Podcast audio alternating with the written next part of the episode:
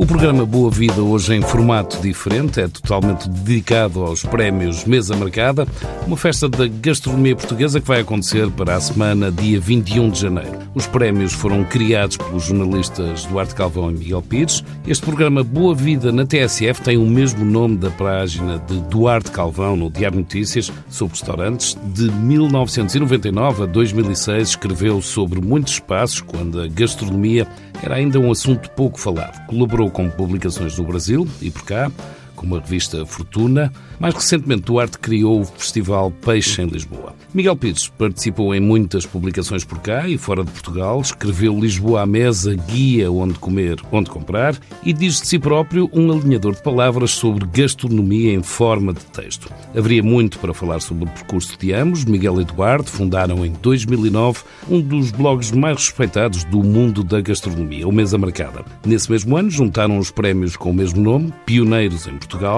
Juntaram jornalistas, chefes, proprietários, sinólogos, críticos ou apenas apreciadores entre os jurados que decidem os prémios. Este ano comemoram 10 anos de edições dos prémios Mesa Marcada, além dos 10 restaurantes preferidos e 10 chefes preferidos, há sempre novas categorias. Começava pelo alinhador de palavras sobre gastronomia, Miguel Pires, recua até 2009, o ano dos primeiros prémios, e também o primeiro do vosso blog mesa marcada. Bem sei que uma década não é muito, mas tudo avança muito rapidamente. Gastronomicamente falando, o que era Portugal em 2009? Muito diferente? Ui, uh, sim, sim.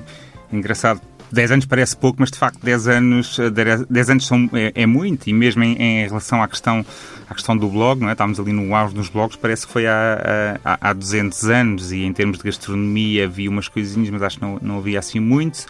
Mas na nossa restauração havia, acho que em, em termos, por exemplo, dos restaurantes mais de fine dining, os restaurantes mais tradicionais, sei lá, o, o Ramiro, quer dizer, todo, toda uma série de flatos presunto, isso, tudo isso existe, existia há muito tempo e espero que cá continuem durante muito tempo. Mas, por exemplo, numa chamada mais alta cozinha, fora dos hotéis, uh, havia, é, é, havia, havia muito poucos restaurantes, sobretudo aqui na, seja na área de Lisboa, as coisas iam muito mais para o Guincho, ou mais os do Algarve, que de facto que estavam já e, e ainda se mantêm, desde um, um Vila Joia, uh, um São Gabriel com um, um chefes diferentes, entretanto, mas eu acho que hoje de facto há uma grande evolução, há uma grande evolução, nomeadamente no aparecimento dos chefes portugueses à frente desses restaurantes mais, mais de topo.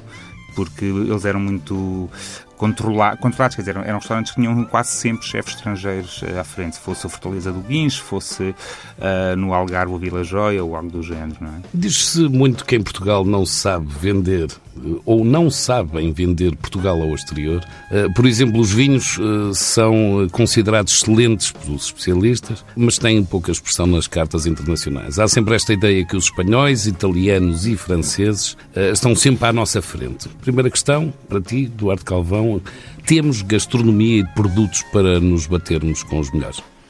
Temos, acho que o que interessa aqui é, é essa ideia de promoção, as pessoas pensam sempre em grandes estratégias, em grandes embaixadas de chefes que vão aqui e ali, campanhas publicitárias, não sei o quê. Eu não estou a dizer que, nada, que isso não ajuda, ajuda com certeza, mas acho que a maior propaganda que nós temos da nossa gastronomia, de muitas outras coisas em Portugal, é convidar os de fora a virem cá conhecer-nos. Uh, sejam jornalistas, sejam líderes de opinião, bloggers, instagramers ou como é que se chama.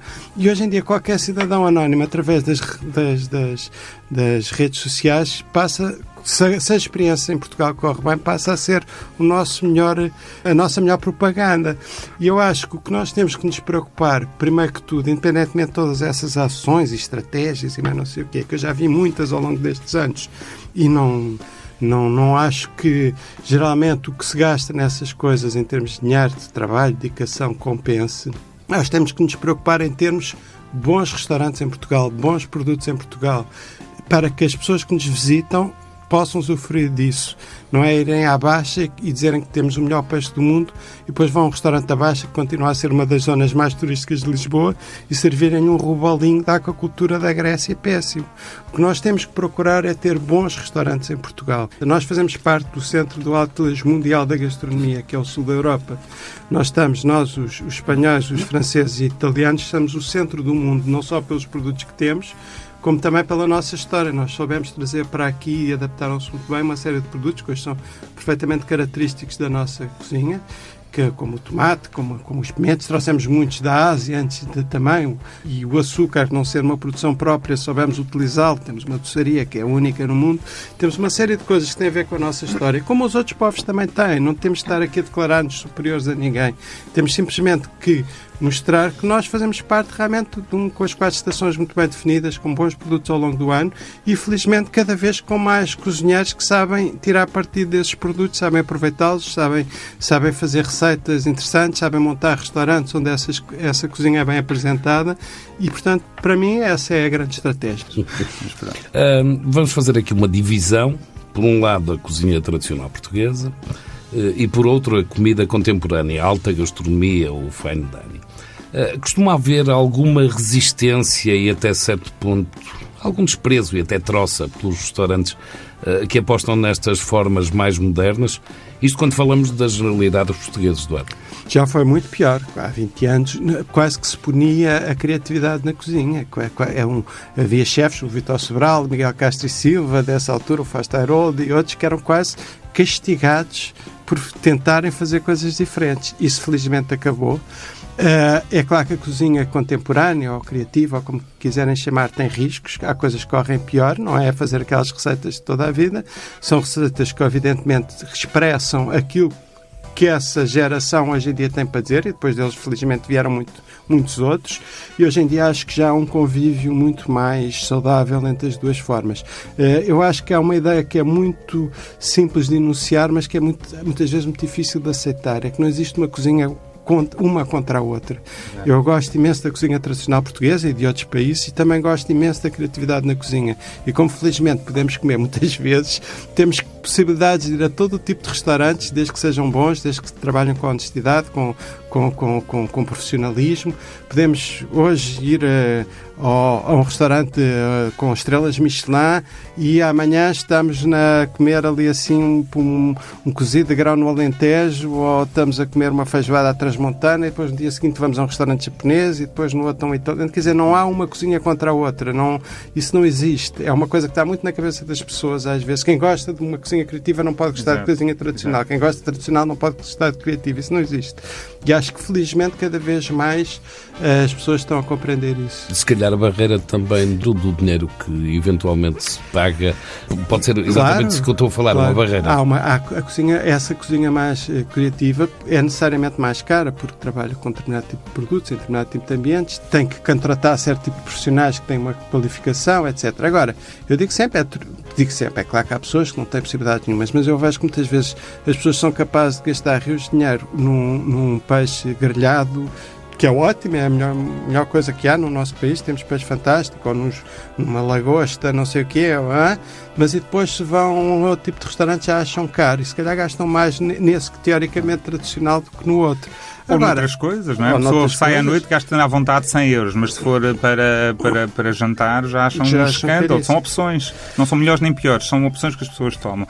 Querem ir ver um concerto e vão dois dias antes com uma fila qualquer ver a Ariana, não sei quantos, grande ou pequena, ou, ou com as filhas e isso, e vêm não sei de onde e ficam ali três dias e depois acham estranho, ou que eu diga que fui à Dinamarca ou a, uhum. ou a França para ir comer a um restaurante, fui num dia e vim no outro. Já sou rico e excêntrico. Quer dizer, tudo isto são, são opções não são melhores nem são piores, são, são tão válidas como outras. Só em relação ainda estavas a, a falar com, que o Duarte estava a dizer, se há uma coisa só que me irrita às vezes numa certa, numa certa, uh, num certos uh, intelectualidade ou num certos artigos de opinião que às vezes uh, leio, que é tem que ser especialista para se falar de uma série de coisas, mas depois para se falar de comida, como nós todos comemos desde, desde pequenos, eh, toda a gente pode falar. E até acho legitimamente a um certo ponto. O que, o que, só que existe às vezes uma desonestidade intelectual em certos nossos, certos que é. Ainda há pouco tempo li uma crítica até era o Eleven Madison Avenue, quando foi o número 1 um, e isso. A ridicularização, e tu, somos, todos nós aqui escrevemos, não é? A ridicularização em termos de, de crónica é uma coisa até relativamente fácil de fazer e sabemos que vamos ter milhares de adeptos mas é muito, esse ridicularizar muitas vezes é feito de uma forma irresponsável porque à procura do fácil e a pessoa não querer entender porque é determinadas coisas têm determinados procedimentos. Ou a história de ridicularizar, ah, era um pedacinho assim de peixe, tipo um lombo. Esquecem-se que esse pedacinho de peixe tem uma gramagem de carne limpa maior do que uma posta que tem por lá, o, que tem lá no meio a espinha principal não, e blá blá blá. integrado não? no menu, às vezes Exato. de 10 ou mais pratos. Portanto, imaginem o que é que era se todos os pratos estivessem cheios, ninguém aguentava. claro que sim. Ainda mais ou menos nesta, nesta, no fine dining, falando um pouco ainda do fine dining, na vossa última edição, os prémios atribuídos aos primeiros 15 restaurantes apenas um não tem eh, estrela Michelin. Os vossos prémios têm, de certa forma, sido atribuídos a restaurantes e chefes ligados um bocadinho mais a este fine dining. Isso acontece por causa do júri ou é uma inevitabilidade, Miguel? Há uma tendência, é verdade, uh, em que os restaurantes fine dining se destaquem nesta lista, não porque nós incentivamos, mas porque as pessoas do júri uh, veem muito um tipo de prémio de excelência muito ligado a esta, a esta cozinha. Uh, nós até pedi, não nos cabe também dizer assim, não, não se esqueçam, têm que votar também a restaurantes tradicionais. Não, é uma coisa livre, é os preferidos. Né? Aliás, nem lhes chamamos os melhores, chamamos os preferidos, precisamente. E depois também me dizem, ah, mas eu este ano não fui, só estive ali mais na Tasquinha. Ótimo, fala na Tasquinha, eu quero, nós gostaríamos que houvesse mais esses restaurantes, mas sabemos, e estes 10 anos nos dizem, que de facto há uma tendência para, para ser. Por outro lado, de facto, isto vem a seguir às estrelas Michelin, que é em novembro, e não, o, o, período de votação, que terminou agora há pouco tempo, e obviamente que existe de facto alguma influência. Mas existem vários restaurantes que não, que não, não têm estrelas. Aliás, nós gostaríamos até que em, não, que em 15 ou 20 todos tivessem, mas, mas, não, mas acontece, alguns de facto não têm. Mas a influência, tem alguma influência. Sim. É quase também, como eu dizia, inevitável. E esta ideia dos prémios foi pensada pelos dois Inspiraram-se em algum evento? Foi um tiro no escuro? Qual é que, que foi essa, a ideia? Eu tenho que dizer que essa foi uma ideia do Miguel, é? o que eu achei muito bem e que tem, creio eu, tem uma, uma certa inspiração naquela, na, na, nos, 50, nos 50 melhores do mundo, não é? Nos 50 best da, da restaurant. É, porque, e isso é muito importante quando falamos destes prémios, e ainda agora a resposta anterior do Miguel focava isso. Não, é, não são os prémios do Miguel e do, do Duarte. Nós somos duas pessoas num painel que este este ano vai ultrapassar este vão ser 207. Pessoas, 207 pessoas. No ano passado foram 153. Exato. E começaram a ser 30. Uh, Vocês votam? Nós sim, votamos, sim. Mas, mas, somos um Mas não é como 200, o Sporting, não, em que os mais velhos valem não sei quantos votos. O, nosso, o meu voto vale tanto como... O nosso voto é igual ao todo. É, eu acho que é interessante porque reflete, de facto, uh, uh, as opiniões de uma certa comunidade que em Portugal neste momento está representada por estas 200 e tal pessoas, mas é natural que venha a crescer. Portanto, isso é muito claro, não é ao contrário de outros prémios que, que existem em Portugal e que têm o seu papel, com certeza, mas que muitas vezes são decididos por redações, quando são órgãos de comunicação, redações com 3, 4, 5 pessoas. Nossos prémios são realmente muito mais alargados nesse aspecto e não refletem as nossas opiniões pessoais, mas elas dissolvem-se entre esses 200, 208 207. 207. 207. e acho que é importante uma coisa também, que é assim, que é, naturalmente, até porque nós somos de Lisboa, não há que escamotear isso, nós somos, uh, uh, muitos destes restaurantes, de facto, estão, estão em Lisboa, ou estão no, na zona do Algarve, ou, ou, ou no Porto, facto, muitas vezes uh, acusavam-nos, ultimamente menos, mas acusavam-nos disto de ser uma coisa muito ou centralista ou isso. Mas mesmo o júri, assim, há um esforço enorme que tentamos fazer para, para descentralizar esse júri, mas inevitavelmente a maior parte das pessoas acabam por ser uh, Até Lisboa. muitos destes restaurantes estão situados por uma questão de mercado, é normal. É, exato. Cada vez menos, cada vez há mais restaurantes bons é, espalhados exatamente. pelo país. Mas também foi uma ideia que correu bem, quer dizer, eh, se faz 10 anos, foi sempre correndo bem, quer dizer, chegavam ao final do ano e pensavam pensavam para o ano a mais, obviamente, era uma coisa óbvia que ia Sim, existir. sim, acho que correu sempre muito bem, tivemos uma grande receptividade e desde que começámos a fazer uh, estas, estas galas, estas cerimónias, estas nossas galas, uh, transformou-se também num ponto de encontro da. Nós fazemos sempre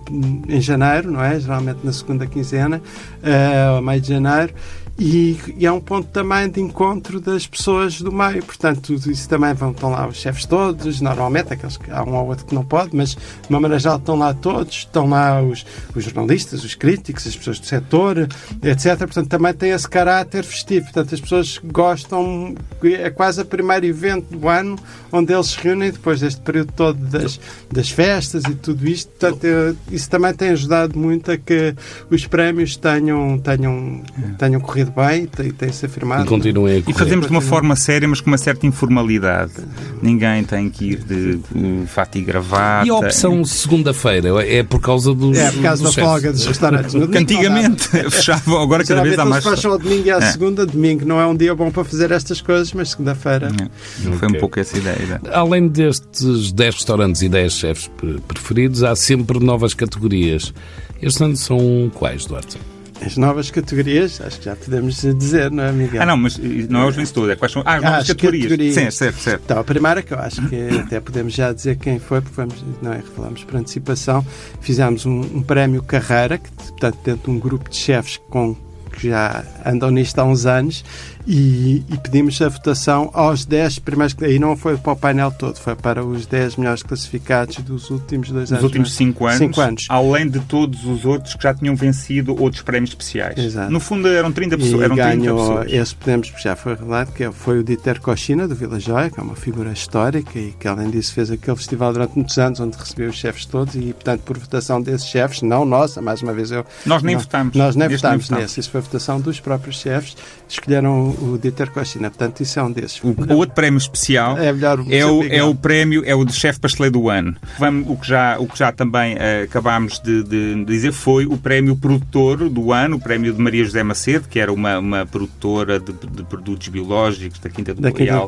do que muito emblemática, que, que morreu infelizmente há uns anos, e que esse prémio passou-se a atribuir também entre, entre os chefes que escolhem os produtores barra fornecedores do ano. E que este ano o vencedor foi o, lugar. o, o Brigand, o, O Brigand foi do lugar do Olhar, Olhar Feliz, Feliz. no, no, eu No Alentejo. Cercal, no Cercal, no Alentejo, que tem uma produção de citrinos absolutamente extraordinária e que é quase um exemplo de como é que às vezes tem que ser pessoas que vêm de fora para tirar todo o partido que, este, que, que- que Portugal tem, não é? Ele que estamos fornece a falar os chefes Ele tem um- ou as ele pessoas tem- que podem exatamente. É, mais uma lá. vez, é uma escolha dos chefes também. Exatamente. Eh, e as- os chefes é que. Podes repetir o nome, desculpa. Lugar do Olhar Feliz. Ela é francesa, ela é canadiana eh, e eles recuperaram esse espaço no Alentejo, que é, é, tem é 200, quase um jardim. 200 peças e desculpa, tem, de, é, de citrinos, é uma das maiores ou a maior da Europa. É muito interessante. Olha, com, É, vale a pena. E além, além de terem já a produção de outras coisas, de outras frutas, Exato. de outros produtos, mas os citrinos de facto são fantásticos lá e tem coisas únicas. Tem, há coisas que só se produzem em Portugal, ah, e, quer dizer, só se produzem em Portugal em termos europeus, porque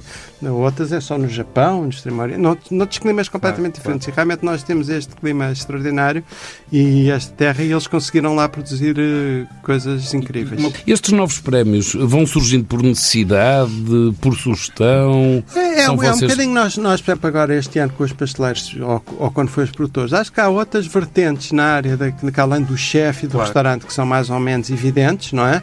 Há realmente uma série de outras categorias que fazem parte disto, quer dizer, não há, não há boa cozinha sem bons produtos, como se costuma dizer, portanto é normal que os Claro. produtores, que até há quem diga que os novos, os novos, as novas estrelas pop da- do mundo da gastronomia Serão os produtores, não é? E menos os chefes, mas eh, isso surgiu Por naturalmente exemplo, e para o ano é dessa- provável que venha a existir eh, os canção do ano ou, ou, ou o chefe de chefe de sala. Nós Por- gostávamos de dar prémios à sala também, que é fundamental nos restaurantes e, e tal. Vamos ver como é que conseguimos, depois, em termos de votação, porque nós queremos sempre manter isto, não ser uma escolha eh, nossa e mais dois ou três amigos, mas ser uma escolha de facto alargada de pessoas que tenham liberdade para votar, escolher e eleger, mas que seja uma escolha alargada, que represente de alguma maneira um bocadinho esta comunidade. Estes prémios especiais é, têm que ser painéis um bocadinho mais restritos, porque uma coisa que percebemos foi quando, quando passámos a incluir o prémio mesa diária na votação, ou seja, a pessoa além de votar em 10 restaurantes e 10 chefes, tem que votar num restaurante que ela acha que é o, restaurante, o seu restaurante do dia a dia ou de preço,